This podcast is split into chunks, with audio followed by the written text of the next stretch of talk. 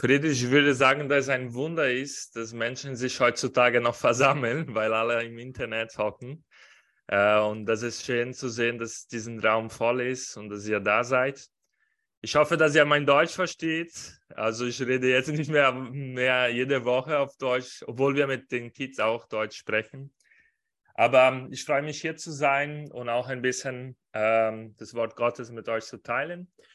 Und diesen Morgen möchte ich ähm, einer Geschichte aus dem äh, Matthäus-Evangelium, Lukas-Evangelium euch äh, vorlesen. Aber davor möchte ich kurz eine kleine Geschichte erzählen. Und das ist die Tierschule-Geschichte. Vielleicht kennst du schon diese Geschichte, vielleicht hast du sie schon mal gehört. Es gab einmal eine Tierschule wo ganz verschiedene Tiere da waren. Da war ein Hase, da war eine Ente, da war ähm, eine Maus und ganz verschiedene Tiere. Und die haben beschlossen, irgendwann, dass äh, jeder die Fähigkeiten der anderen lernen müsste. Das heißt, äh, die Ente sollte lernen, wie man schnell rennt, wie der Hase. Der Hase sollte lernen, wie man rennt. Äh, der Hase sollte lernen, wie man schwimmt. Der Eichhörnchen sollte lernen, äh, wie man hüpft und nicht mehr auf den Bäumen zu klettern und so weiter. Und dann haben die Tiere versucht, jetzt mal die Fähigkeiten der anderen zu lernen und sind stark gescheitert. Also die Ente hat einen Arm gebrochen, der Hase ist fast gestorben, weil er könnte nicht richtig schwimmen. Und jeder hat sich so irgendwie verletzt, weil er letztendlich die fa falsche Fähigkeiten ähm, für sich genommen hat und hat versucht, irgendwas zu machen, was eigentlich ähm, nicht seiner Gabe war oder er war nicht an der richtigen Stelle. Und diese Geschichte zeigt mir, dass manchmal das mit uns auch so im Leben ist. Manchmal hat Gott uns Sachen geschenkt, Gott hat uns Fähigkeiten gegeben, er hat uns Gaben gegeben, er hat uns auch einen Platz in dieser Welt, in unserer Gemeinde gegeben. Aber wenn wir an der, an der falschen Stelle sind, dann kommen wir aus dieser falschen Stelle verletzt heraus. Emotionell, spirituell und in ganz verschiedenen Bereichen. Ich möchte uns eine Geschichte aus der Bibel lesen und das ist die Geschichte von Petrus und die Berufung von Petrus. Die steht in Lukas Kapitel 5, 1 bis 11. Hier war der Petrus auch irgendwie an einer falschen Stelle, obwohl er gedacht hat, dass er den richtigen Mann war, um zu fischen, um Fische zu verkaufen und dass das sein Beruf war. Und in einer Begegnung mit Jesus hat sich viel verändert. Ich möchte das uns jetzt mal vorlesen und danach ähm, ja, ein paar Gedanken aus dieser Bibeltext herausnehmen. Also Lukas Kapitel 5, 1 bis 11. Als Jesus eines Tages am See Genezareth predigte, drängte sich viele Menschen um ihn, die alle das Wort Gottes hören wollten. Er bemerkte zwei leere Boote am Ufer. Die Fische hatten sie liegen lassen und reinigten gerade ihre Netze. Jesus stieg in eine der Boote und bat den Besitzer des Boots, Simon, vom Ufer abzustoßen. Dann leerte er die Menge vom Boot aus. Als er mit seiner Predigt fertig war, sagte er zu Simon, nun fahr wieder hinaus und wirf dort, dort deine Netze aus, dann wirst du viele Fische fangen. Meister, entgegnete Simon, wir haben die ganze letzte Nacht hart gearbeitet und gar nichts gefangen. Aber wenn du es sagst, werde ich es noch einmal versuchen. Dieses Mal waren ihre Netze so voll, dass sie zu reisen begannen. Sie riefen nach ihren Gefährten in den anderen Boot und bald darauf waren beide Boote so voller Fische, dass sie unterzugehen drohten. Als Simon Petrus begriff, was da geschehen war, fiel er vor Jesus auf die Knie und sagte, Herr, kümmere dich nicht weiter um mich. Ich bin ein zu großer Sünder, um bei dir zu sein. Denn beim Einblick des überreichen Fangs hatte ihm Ehrfurcht erfasst und den anderen ging es genauso. Auch Jakobus und Johannes, die Söhne des Zebadeus, waren voller Staunen. Jesus sagte zu Simon, hab keine Angst, von jetzt an wirst du Menschen fischen. Und sobald sie am Ufer angelegt hatten, ließen sie alles zurück und folgten Jesus nach. Diese Geschichte zeigt mir ein paar Gedanken. Ich möchte jetzt mal uns was beibringen. Das Thema ist Gott ruft. Und Gott ruft unwahrscheinliche Menschen. Was heißt es, Gott unwahrscheinliche Menschen ruft? Wenn wir jetzt mal überlegen, Petrus, er gehörte zu einem Teil der Bevölkerung, der unwichtig war. Damals im römischen Kaiserreich war das so, dass 80 Prozent der Menschen irgendwie Bauer, Fischer oder Handwerker waren. Eine, ein ganz kleiner Teil der Bevölkerung, also 15 Prozent, also 15 Prozent waren Handwerker, 80 Prozent waren arm, also Bauer, Fischer und 2 Prozent waren reich, die irgendwie in der Politik verbunden waren. Also Petrus war jemand, der letztendlich nicht richtig schreiben könnte, Petrus war jemand, der nicht studiert hat.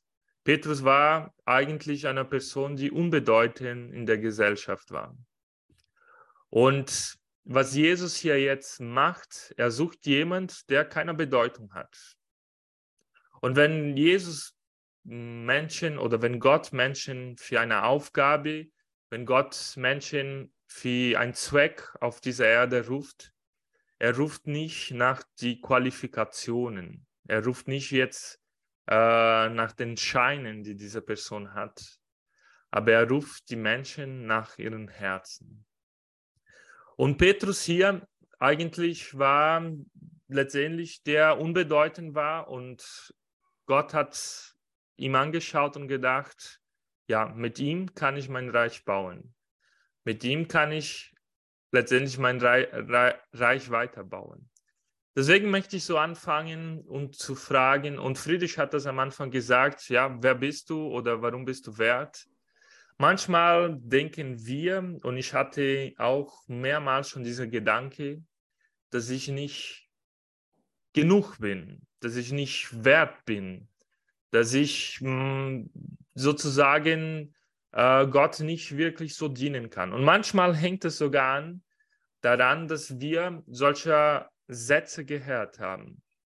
Als ich Kind war, also ich habe wunderschöne Eltern, aber die haben manchmal einen Satz gesagt, wo wir uns gestritten haben, was mich tief verletzt hat und auch im Erwachsenenbereich tief verletzt hat. Ähm, und sie haben so direkt in meine Identität hineingesprochen und haben gesagt, aus dich wird nichts werden. Also sie haben mehrmals diesen Satz benutzt, um mich zu verletzen, weil ich sie vielleicht verletzt habe, äh, weil sie vielleicht das auch von ihren Eltern mehrmals gehört haben und sie haben das sicher mehrmals von ihren Eltern gehört haben. Aber wenn man solche Sätze hört in seiner eigenen Geschichte, und vielleicht hast du schon mal so einen Satz gehört, manchmal sind diese Sätze lauter, als was Gott für uns sagt und was Gott für uns, von uns denkt. Ich weiß nicht, was Petrus schon mal in seinem Leben gehört hat, aber ähm, er war jemand, der unbedeutend war, unwahrscheinlich war. Unwahrscheinlich war, um Gott zu dienen, um diesen Ruf zu hören. Aber Jesus schaut diese Person an, die vielleicht gesagt hat und gedacht hat, ich bin unbedeutend.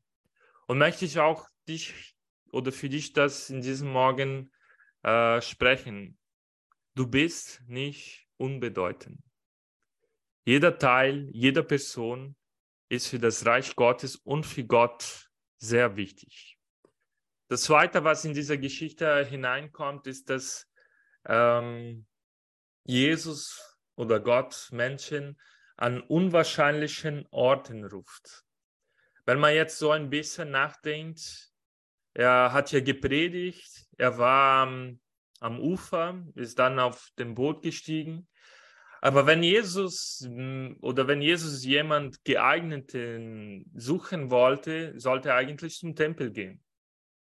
Da waren die Schriftgelernten. Da waren die Menschen, die die Bibel oder das Alte Testament gut gekannt haben. Da waren die Menschen, die die beste Auslegung machen könnten. Aber Jesus ist zu die einfache Bevölkerung gegangen, er ist zu den Fischern gegangen und hat ein oder mehrere, Jakobus und Johannes, er hat die Fische hier berufen. Er hat einfache Menschen in unwahrscheinlichen Orten berufen. Und ich möchte auch das in diesen Morgen sagen, dass Eckartshausen nicht unbedeutend ist, dass Ilshofen, Aspich nicht unbedeutend ist. Äh, dass in den Ort, wo du wohnst und wo du gerade lebst und in die Situation, wo du gerade bist oder den Job, den du gerade hast, nicht unbedeutend ist. Dass Gott seine Geschichte baut mit Menschen, die wir manchmal ähm, und in Orten, wo wir manchmal nicht vorstellen. Also möchte ich sagen, gib nicht auf. Es gibt keinen Ort, es gibt keine Gegend, es gibt äh, keine Menschen, die für das Reich Gottes unbedeutend sind, aber voller Bedeutung sind. Und das sehen wir hier bei Petrus, dass er in dieser ungewöhnlichen Situation mit unwahrscheinlichen Menschen in einem un unwahrscheinlichen Ort Menschen berufen hat. Und das Dritte, was ich jetzt mal am Anfang betonen möchte, ist, dass ähm, Gott Menschen auf eine unwahrscheinliche Weise ruft. Ich hatte schon vorher gesagt, dass für Gott brauchen wir keinen Schein. Du musst nicht studiert haben. Du musst nicht einen Beweis haben, dass du eine bestimmte Schulung abgeschlossen hast, ein, ein, bestimmter, ein bestimmtes Seminar in einer Bibelschule, obwohl das auch wichtig ist. Aber Gott ruft hier Petrus auf eine ganz unwahrscheinliche Weise. Und zwar durch Glaube. Petrus war der Fischer. Petrus wusste die Uhrzeit, wann man fischen geht, also nachts. Petrus wusste den Ort, wo man die Netze hinauswirft, um Fische zu fangen. Das heißt nicht in den Tiefen, aber sondern äh, wo, wo das ein bisschen flach ist. Petrus hatte letztendlich die Skills, er wusste, wie man fischen könnte. Also rational, beruflich, also technisch, er war begabt dafür, er wusste, wie man das macht und trotzdem war er eine ganze Nacht unterwegs und hat nichts gefangen. Und Jesus war nicht der Fischer. Und Jesus war nicht der, der letztendlich das tun könnte. Aber Jesus sagt, gehen wir wieder zum See zurück. Und das war Tag. Also während des Tages tut man keine Fische fangen. Und er sagt, werfen wir die Netze, wo es tief ist. Wo es tief ist, fängt man keine Fische. Die können, können schnell äh, wegschwimmen. Also ich bin kein Fisch, ich weiß nicht, wie, man, wie das alles geht. Aber letztendlich macht Jesus hier ähm, das auf eine ganz unwahrscheinliche Weise. Und dann sind die Netze voll. Stell dir vor, ich weiß nicht, was, was dein Beruf ist. Äh, die meisten arbeiten bei Bausch und Ströbel oder mit Maschinen oder beim Maschinenbau. Und dann kommt ein Pastor wie ich oder ein, ein Pfarrer und sagt, du musst die Maschine so bauen. Ja, oder du bist Lehrer in der Schule und dann kommt ein, ein Mechaniker aus Bausch und Ströbel und sagt, du musst so und so unterrichten. Und das macht Jesus mit Petrus. Ja? Petrus war der Profi. Und er sagt, du musst das, musst das so und so machen. Und was macht Jesus hier durch, durch diesen, diesen Abschnitt? Er letztendlich zeigt Petrus, dass Sachen in unser Leben nicht von der Technik abhängig ist, nicht von unseren Kenntnissen, nicht von was wir gelernt haben, nicht von den Informationen, die wir haben oder von dem Beruf, der wir haben, sondern, sondern durch Glauben. Und wenn wir Gott hören wollen, es ist wichtig, ja, dass wir die Bibel kennenlernen. Es ist wichtig, dass wir diese Kenntnisse haben. Aber Glaube ist zuerst nicht mein technisches Wissen. Glaube ist nicht zuerst, was ich äh, oder eine Tradition, die ich jetzt in meinem Gottesdienst habe, wo ich jeden Sonntag hingehe oder ab und zu hingehe und irgendwas lebe. Glaube ist nicht diese Kenntnisse. Aber Glaube heißt Gott Herrn, auf Gott Herrn. Die Bedeutung von des Namens Simon bedeutet, der auf Gott hört. Und wenn wir wirklich diesen Ruf Gottes in unser Leben hineinhören wollen, und was ist diesen Ruf? Diesen Ruf heißt nicht, dass jeder Pastor, Pfarrer oder irgendwas in dieser Art werden soll, werden soll. Aber der Ruf Gottes heißt, durch Glaube zu leben, da wo er uns hingestellt hat in unserer Gemeinde, in der Schule, in dem Beruf, in unserer Familie, in dem Ort, wo wir gerade leben. Und wenn wir diesen Ruf wirklich hören wollen und das tun wollen, was er von uns möchte, das muss durch Glaube geschehen und nicht durch den Verstand. Glaube ist eigentlich, was wir tun und was wir noch nicht sehen. Glaube ist ist, heißt, diese Schritte zu gehen, obwohl wo wir nicht wissen, wo das hingeht. Wenn man an Petrus nochmal denkt, er geht auf den Wasser, wenn er auf Jesus zuschaut. Und wenn wir auf Jesus zuschauen, dann können wir durch Glaube gehen. Ich möchte dich fragen in diesem Morgen, wie geht's dir? Fühlst du dich an der richtigen Stelle, meine ich jetzt von Gott berufen?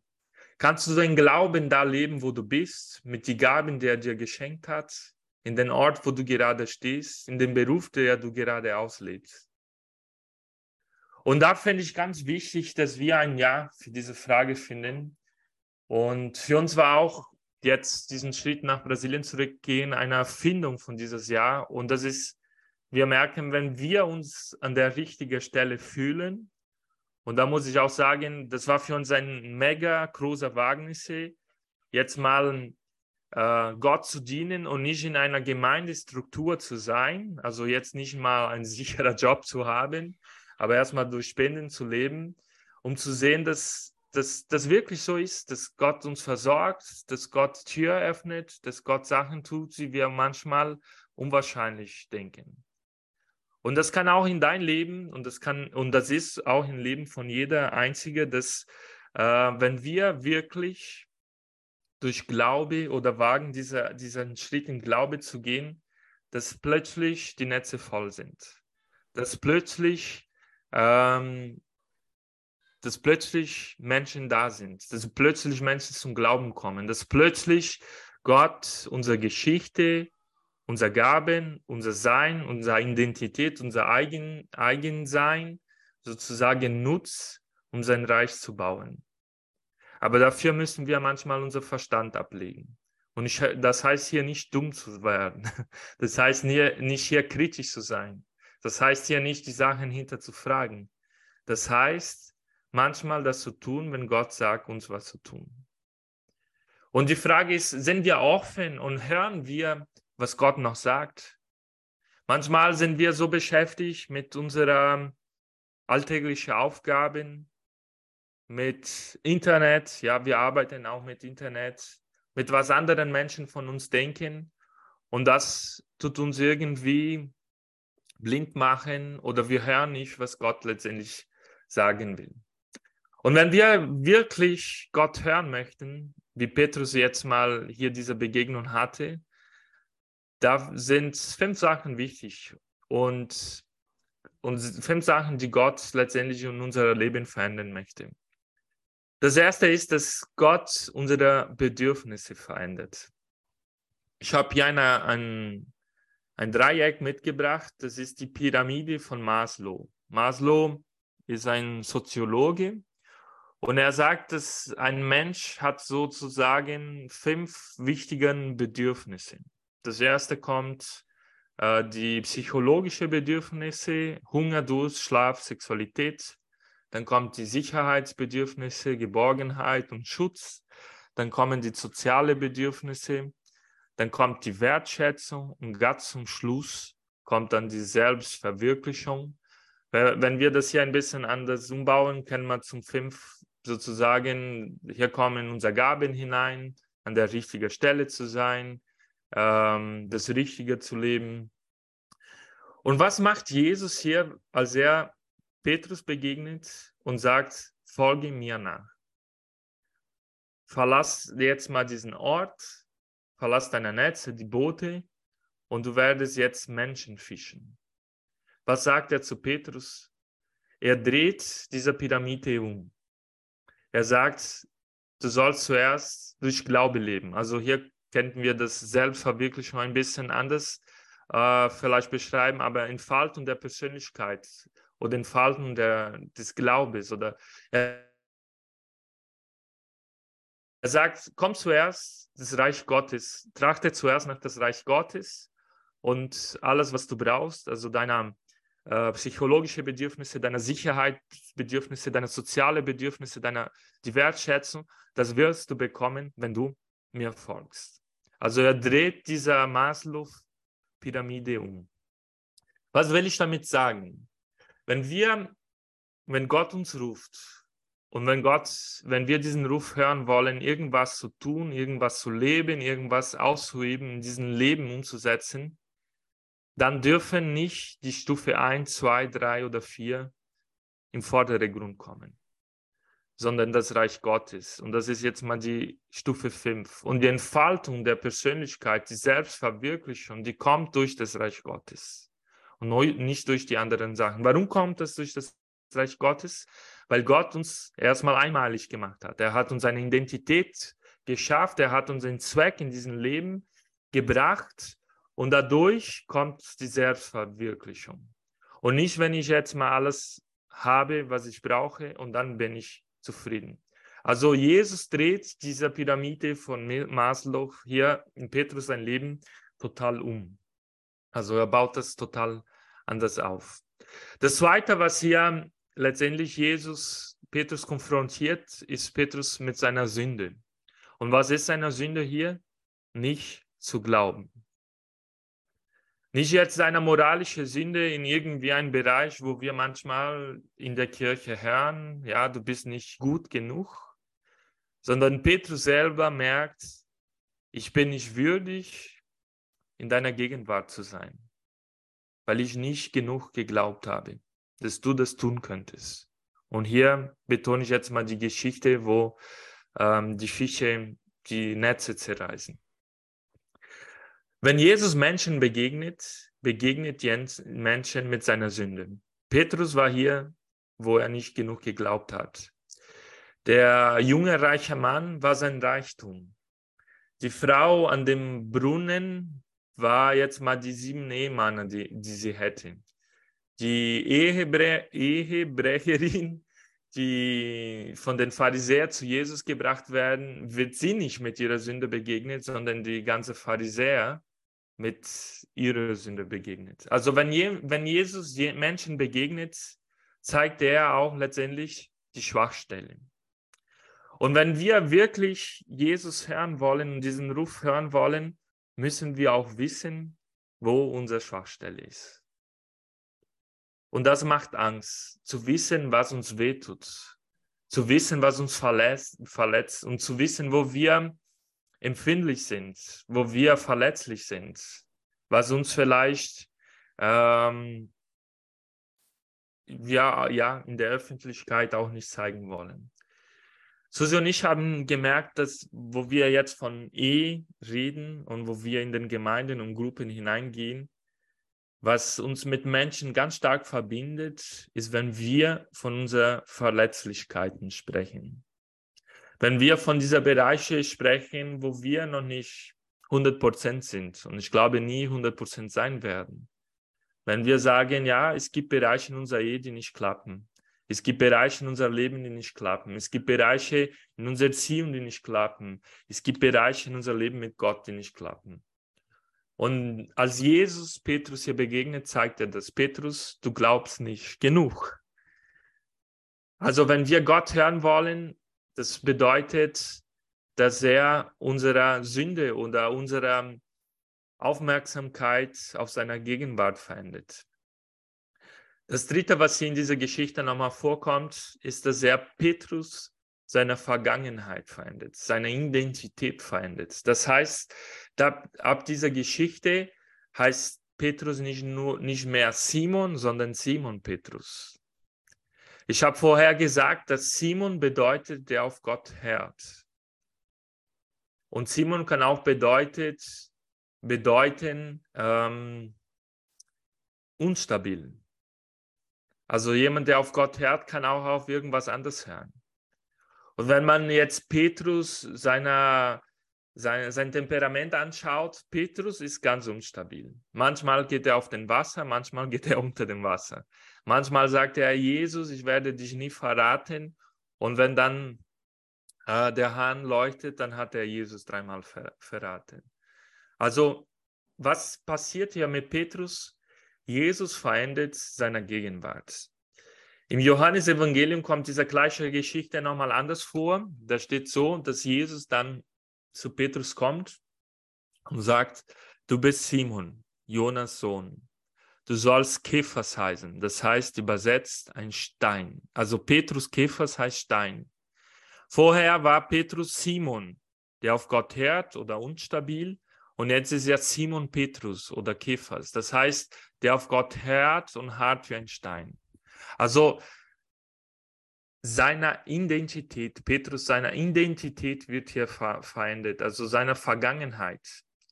Wenn Jesus uns begegnet, dann will er unsere Vergangenheit klären, unsere Vergangenheit in Ordnung bringen. Und wenn wir uns in diesem Leben entfalten wollen, mit unseren Gaben, mit unserem Sein, den Ruf Gottes hören wollen, dann muss unsere Vergangenheit geklärt werden. Und was heißt die Vergangenheit geklärt zu haben? Das heißt, die Verletzungen, die manchmal wir in unserer Geschichte bekommen haben, von unseren Eltern, von Freunden. Ich werde jetzt mal ganz vorsichtig auch sagen, äh, in die deutsche Kultur hinein, die Verletzungen, die der Krieg in diesem Land hineingebracht hat, die muss auch geheilt werden. Und manchmal merkt, merkt ihr vielleicht nicht als Deutsche, dass da noch Verletzungen sind, die von der Vergangenheit kommen, also von, von den Kriegen. Also die, wenn wir noch an der Vergangenheit irgendwie feststehen, dann können wir nicht unsere Gegenwart und die Zukunft aufbauen. Die Corona-Pandemie hat in der Welt um 25 Prozent die Zahl der Depressionen erhöht. Und nicht, dass die Menschen durch Corona krank geworden sind, aber weil sie alleine zu Hause geblieben sind. Der Friedrich hat am Anfang von Johannes Hartwig gesprochen, äh, die Becky hat uns ein Buch ge geschenkt von ihm, Erdenkultur. Und da drinnen steht, dass ein Mensch, der einen Tag alleine ist, also einsam, das ist für seinen Körper so schade, das schadet seinen Körper so stark, wie er in einem Tag zehn Zigaretten raucht. Also emotional schadet es ihm. Und wenn, wenn in der Welt 25 Prozent der Menschen jetzt mehr Depression haben durch die Pandemie oder durch die Isolation. Das bedeutet auch, dass nicht nur die Isolation das irgendwie herausgebracht hat, aber dass die Pandemie irgendwie nur herausgebracht hat, was schon vielleicht da war.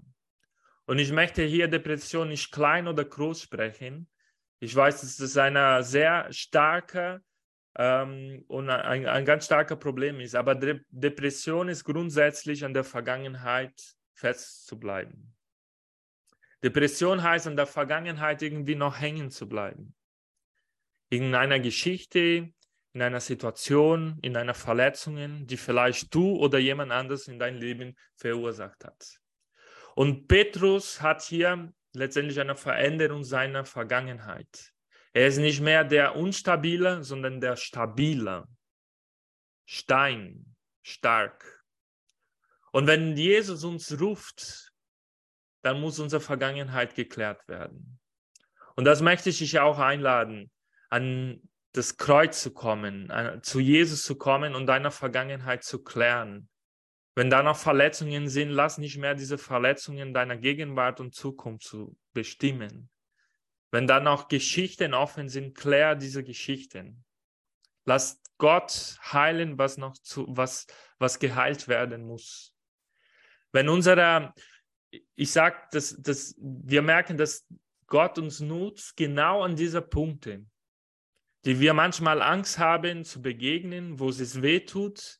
Aber wenn das dann geheilt wird, dann können wir auch anderen Menschen helfen, genau an diese Situationen, an der Vergangenheit oder Geschichten, die nochmal sozusagen offen sind. Ich mache jetzt ein bisschen schneller. Ein anderer Punkt, was hier nochmal vorkommt bei Petrus, ist, dass er seine Ängste verändert.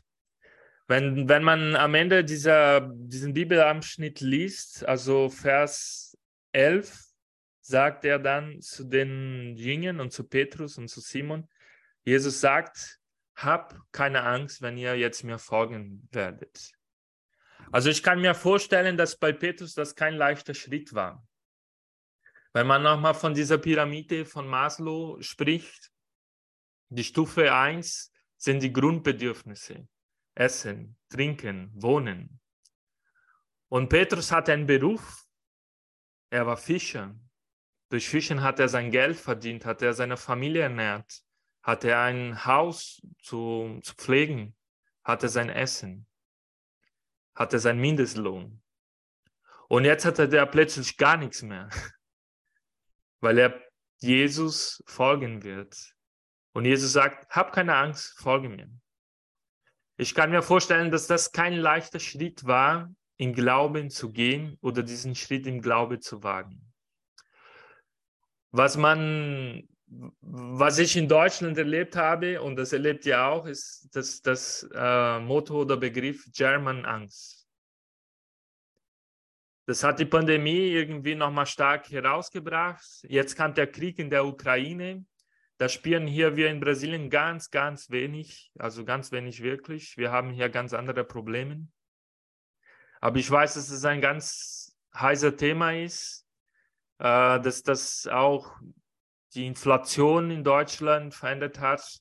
Und ich kann mich gut vorstellen, dass viele sogar diese Frage stellen, wie sieht es in der Zukunft aus? Oder die Zukunft Angst macht. Ja, wenn man jetzt spricht von einer, einer Regierung, ja, wir haben eine rot-grüne und gelbe Regierung, die, die für die Sozialdemokratie da waren, müssen jetzt einen Krieg anfangen, die für die Grünen da standen, müssen jetzt Atomkraftwerke wieder einschalten und die, die einer, einer, einer, die meine ich jetzt mit Geld ganz konsequent umgegangen müssen, müssen jetzt Geld ausgeben, weil sonst bricht ein Land zusammen. Was meine ich jetzt mit das Thema Angst? Das Angst, wenn wir durch Angst leben, können wir nicht durch Glaube leben. Glaube und Angst sind nicht verbunden. Angst und Liebe sind nicht verbunden. Es ist normal, ein bisschen Angst zu haben, aber die Angst kann uns nicht alltäglich bestimmen. Wenn man durch Angst lebt, das sagt die Psychologie, es gibt ein Hormon, das heißt Cortisol. Ich weiß nicht, ob das auf Deutsch so heißt. Ähm, aber dann haben wir eine Tendenz, auch Depression oder anderen emotionalen Krankheiten sozusagen zu entwickeln.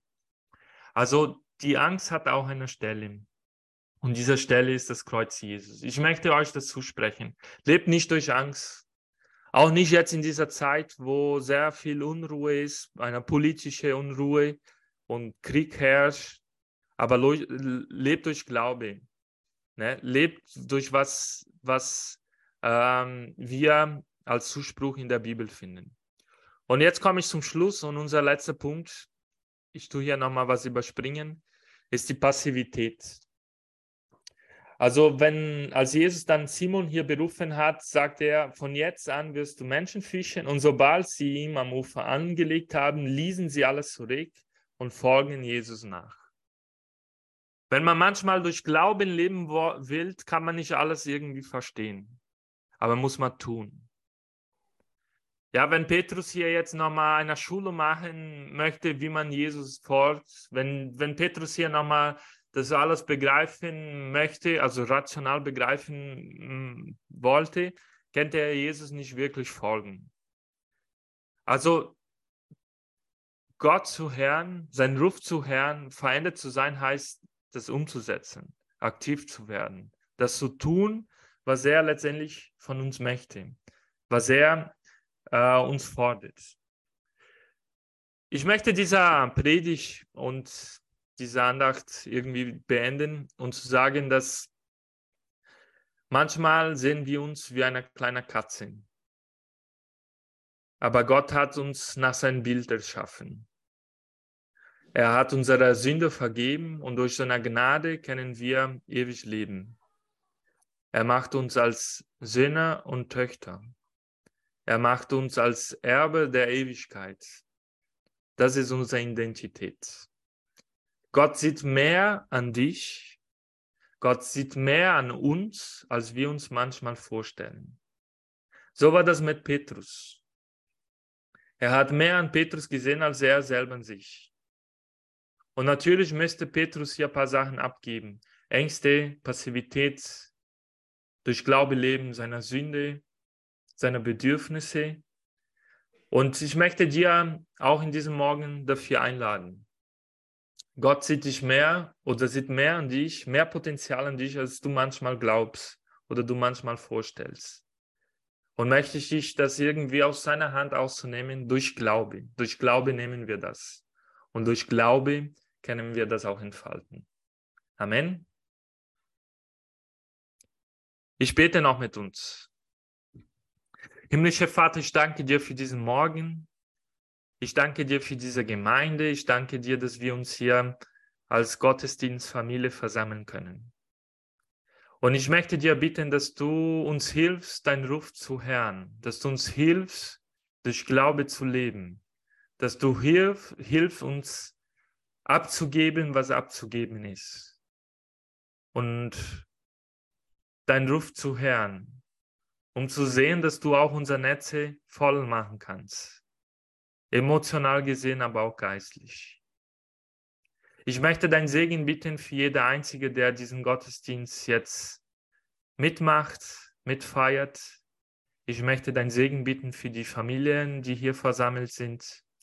Ich möchte deinen Segen bitten für alle, die das organisieren, für die Leitung. Und ich möchte auch den Segen bieten für diesen Sonntag und für diese neue Woche, dass wir gestärkt in diese neue Woche hineingehen. Amen.